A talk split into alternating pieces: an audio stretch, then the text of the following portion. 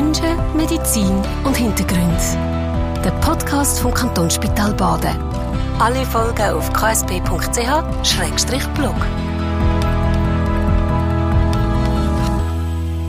Herzlich willkommen zu dem Podcast vom Kantonsspital Baden, wo es um das Thema Übergewicht und Adipositas geht. Jedes sechste Kind in der Schweiz ist übergewichtig. Was sind die Gründe, wie genau kommt es dazu und was sind die Folgen? Und noch wichtiger, was sind die Behandlungsmöglichkeiten im Adipositas-Zentrum vom Kantonsspital Baden? Diese Fragen beantwortet uns der Fabian Deichsel, Oberarzt der Klinik für Allgemein- und Viszeralchirurgie vom KSB. Merci schon jetzt, dass ihr euch Zeit nehmt für uns, Herr Deichsel. Gern geschehen. Wenn ist ein Kind übergewichtig? Wie finde ich heraus, dass aber vielleicht mein Kind daheim übergewichtig ist? Das ist bei Kindern gar nicht so einfach, wie das bei Erwachsenen ist. Bei Erwachsenen hat man ja den sogenannten Body Mass Index, BMI, den inzwischen, glaube ich, fast alle kennen. Man kann aus der Größe eines Menschen und dem Gewicht kann man den BMI berechnen und kann anhand dessen schon recht gut abschätzen, ob jemand übergewichtig ist oder nicht. Bei Kindern ist dieser BMI nur sehr begrenzt anwendbar da die Kinder ja noch sehr schnell wachsen und es dadurch zu starken Verschiebungen kommt. Was man bei Kindern deswegen eher zu Rate zieht, sind die sogenannten perzentilen Kurven.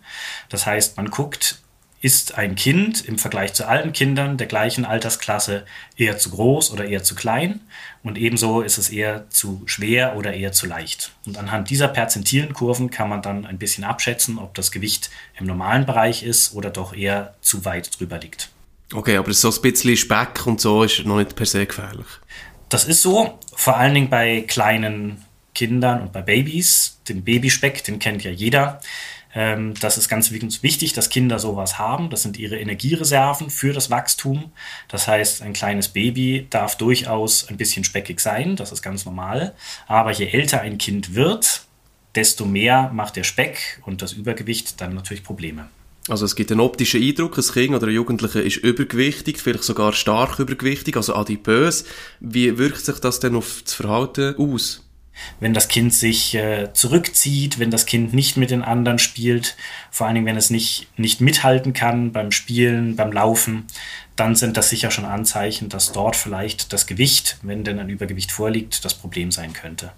Also das Problem ist dann nicht nur ein körperliches, sondern auch ein psychosoziales beides. Also es ist sicher ein körperliches und ein psychosoziales Problem.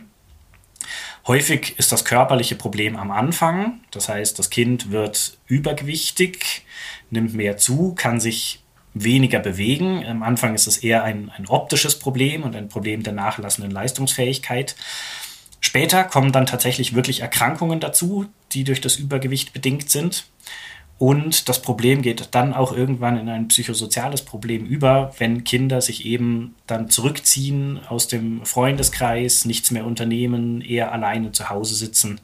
Ähm, Kinder werden häufig gehänselt aufgrund ihres Gewichtes und nehmen dann natürlich am sozialen Leben immer weniger teil. Ähm, sie isolieren sich immer mehr.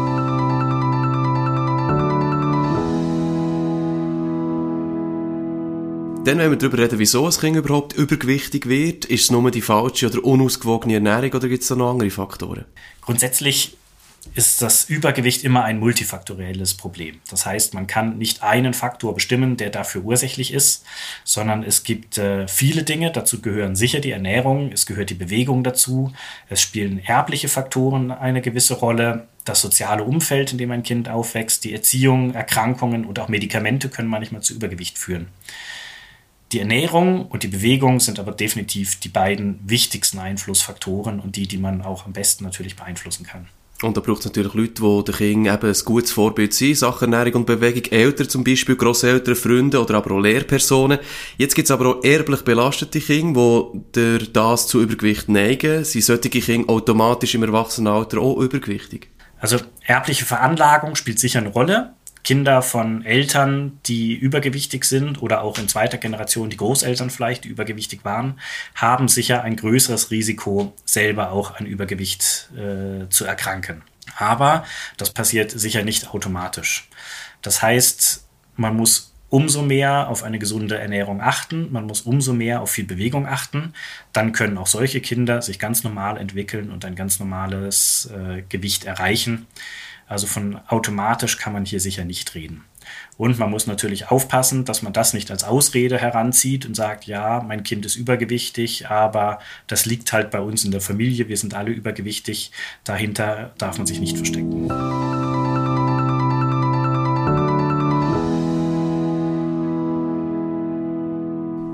In eurer Sprechstunde geht es vor allem um übergewichtige Jugendliche, junge Erwachsene. Wie geht ihr da vor? Also was sind so die ersten Schritte, die man dann in den Weg leitet, wenn die mal kommen?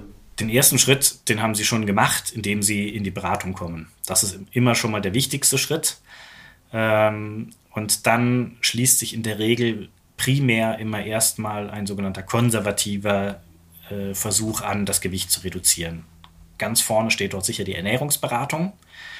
Diäten bringen in diesem Fall nicht wirklich etwas, weil mit einer Diät nimmt man zwar kurzfristig viel Gewicht ab, aber danach, das kennt jeder, kommt mit dem Jojo-Effekt das Gewicht wieder zurück, sondern es geht darum, in der Ernährung gewisse Grundlagen so zu ändern, Kleinigkeiten zu ändern, dass man das langfristig machen kann und anfängt, sich gesund zu ernähren. Das ist sicher für alle Patienten, die zu uns kommen, egal ob Jugendliche oder Erwachsene, immer der erste Schritt. Und begleitet werden sollte das Ganze immer von Bewegung und Sport. Da gibt es auch bei uns im Haus Möglichkeiten, über die Physiotherapie an Sportprogrammen teilzunehmen. Ähm, das sind im Grunde die ersten Schritte, die bei allen Patienten immer erstmal in die Wege geleitet werden. Wie ist es eigentlich? Kommen die Jugendlichen oder die Kinder denn freiwillig in die Sprechstunde? Das ist natürlich eine große Voraussetzung, dass äh, die Patienten freiwillig kommen, weil man kann sie zu nichts zwingen und wer nicht sich ändern möchte, der wird sich auch nicht ändern. Bei Kindern, die jünger sind, ist das Problem natürlich häufig, dass die Eltern dieses erkennen müssen und die Eltern sozusagen ein in die Wege leiten müssen, dass das Kind zum Arzt geht und sich dort vorstellt und die entsprechenden Schritte unternommen werden. Und das ist, glaube ich, auch mit ein Grund, warum sehr wenige Kinder in die Hilfe suchen, weil für die Eltern es natürlich auch teilweise immer ein Eingeständnis ist, dass sie in der Entziehung etwas falsch gemacht haben, dass sie ihr Kind nicht gut ernährt haben, vielleicht Bewegung nicht gut gefördert haben. Und äh, diesen Schritt dann zu machen, mit seinem Kind zum Arzt zu gehen, der ist für viele Eltern natürlich sehr, sehr schwierig. Also der Wille muss da sich etwas unternehmen. Und da habe ich auch gelesen, dass eben Übergewichtige tendenziell erst sehr spät Hilfe holen. Was ist da dran? Es ist natürlich grundsätzlich immer so, je früher man etwas erkennt, je früher man etwas behandelt, desto besser sind die Chancen, dass man auch wirklich wieder ein gutes Ergebnis erreicht und dass man das Problem in den Griff bekommt. Und wenn natürlich erst schon mal Folgeerkrankungen da sind, wie Diabetes, wie Bluthochdruck, dann wird das natürlich immer schwieriger, das Ganze wieder in den Griff zu bekommen. Das heißt, ähm, je früher man das Problem erkennt, auch je früher man gegen das Übergewicht etwas tut, desto leichter kommt man auch wieder auf ein normales oder zumindest halbwegs normales Gewicht zurück.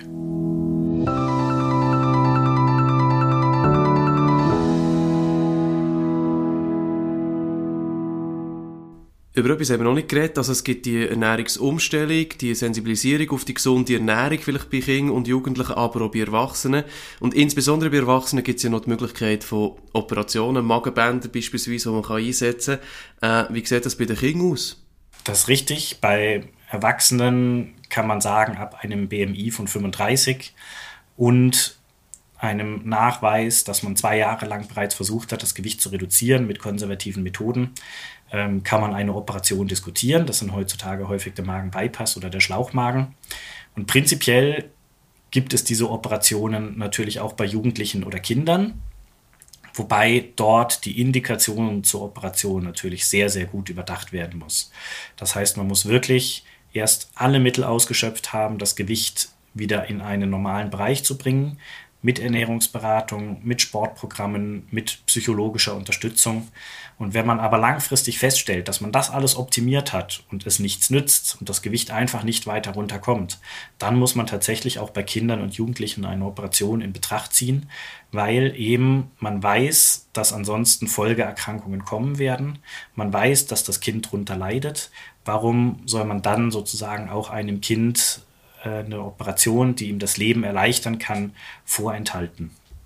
Wichtig ist aber, dass das wirklich der allerletzte Schritt ist in den gesamten Therapiemöglichkeiten. Nur wenn alles andere fehlschlägt, dann darf tatsächlich eine Operation auch bei Kindern und Jugendlichen überlegt und äh, durchgeführt werden. Wie sieht denn das jetzt, also jetzt abgesehen von den Operationen, wie sieht das aus jetzt bei Kindern und Jugendlichen? Wie gehen sie mit äh, so einer Therapie um, mit, mit diesen Sprechstunden, mit diesen Inputs? Wie, was hinterlassen sie ihnen? Das gibt's auch da wieder ähnlich wie die Erwachsenen. Ähm, es gibt viele Kinder, die sich freuen, dass jetzt etwas passiert, weil sie doch unter dem Übergewicht leiden, das vielleicht sich selber nie wirklich eingestanden haben bisher. Und wenn man das Ganze dann mal thematisiert und sie dann wirklich auch ihre Gefühle äußern können und sagen, ich fühle mich unwohl in meiner Situation, ich würde so gern viele Dinge machen, die ich gar nicht machen kann. Und man bietet ihnen jetzt eine Hilfe an und sagt, wir gehen das Problem jetzt mal an, wir schauen, dass wir dein Gewicht in den Griff bekommen, damit du wieder viele andere Dinge machen kannst, ist ähm, bei den meisten Jugendlichen, die wir sehen, ist dann doch eine, eine Freude da, dass jetzt ein Schritt in die richtige Richtung geht. Vielleicht ganz zum Schluss, Herr Deichsel, was kann man machen, damit man selber oder eben die Kinder oder Jugendliche in der Familie oder im Umfeld gar nicht erst in die Gewichtsprobleme hineinlaufen? Was sind da so ein bisschen eure Tipps zum Schluss für die Leute? Wichtig ist zum Beispiel, dass man regelmäßig isst, dass man wirklich ein, ein Morgen, ein Mittag, ein Abendessen hat, dass das nicht irgendwo auf dem Weg eingenommen wird, sondern dass man am besten mit der Familie zusammen wirklich am Tisch sitzt und regelmäßig isst. Die Ernährung sollte gesund sein. Das kennt und weiß im Grunde wahrscheinlich jeder. Da gibt es auch viele Möglichkeiten, sich zu informieren, wie die Nahrung zusammengesetzt sein sollte, mit eben auch viel äh, Früchten und Gemüse, mit Eiweißkomponenten, mit Kohlenhydratenkomponenten. Das sind so mal die Grundlagen der Ernährung, die man, die man beachten sollte. Und äh, ein wichtiger Punkt sind auch immer Süßgetränke. Die haben enorm viel Kalorien, ohne dass man die wirklich äh, auf der Rechnung hat und denen Beachtung schenkt. Das heißt, ähm, die ganzen zuckerhaltigen Getränke, sei es Cola oder äh, Red Bull oder Eistee, haben enorm viel Kalorien. Solche Sachen sollte man nach Möglichkeit irgendwie weglassen. Wichtig ist auch immer, dass man keine Verbote ausspricht, gerade bei Kindern. Es nicht Dinge gibt, die sie überhaupt nicht dürfen, sondern dass man die ungesunden Sachen einfach reduziert auf ein Minimum, aber zu einem gewissen kleinen Teil natürlich trotzdem zulässt. Und man sollte generell immer versuchen, eher mit Belohnungen zu arbeiten und nicht mit Strafen. Das heißt, äh, wenn das Kind sich gut ernährt, viel bewegt, dann kann man dort mit Belohnungen arbeiten, anstatt Dinge zu verbieten und das Kind zu bestrafen, wenn es das trotzdem macht. Der Fabian Deichsel, Oberarzt der Klinik für Allgemein- und Viszeralchirurgie vom Kantonsspital Baden. Menschen, Medizin und Hintergründe. Der Podcast vom Kantonsspital Baden. Alle Folgen auf ksp.ch-blog.